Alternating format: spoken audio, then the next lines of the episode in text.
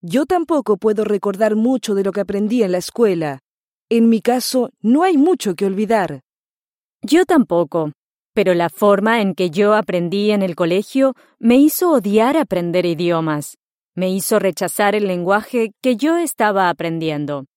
Estoy segura de que eso es verdad para mucha gente. Sí, la gente tiene que aprender a disfrutar el idioma. La gente tiene que dejar de rechazar el lenguaje y aceptarlo naturalmente. Bueno, yo creo que eso funcionó para usted. Claro que sí.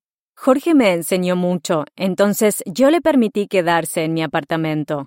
Entonces no se pudo resistir a mi hermano tampoco. ¿Qué está usted tratando de decir? Él no es mi novio. Nosotros no compartimos la misma cama. Ha sido muy amable de su parte el dejar a él quedarse en su apartamento. Eso fue bueno para mí.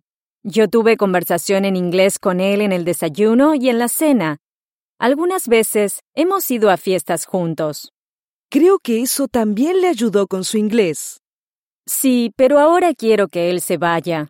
Yo no lo necesito más y además él me está enloqueciendo. ¿Por qué dice eso? ¿Por qué no lo quiere más por aquí? Él es muy desordenado. Nunca limpia, deja ropa sucia tirada por ahí.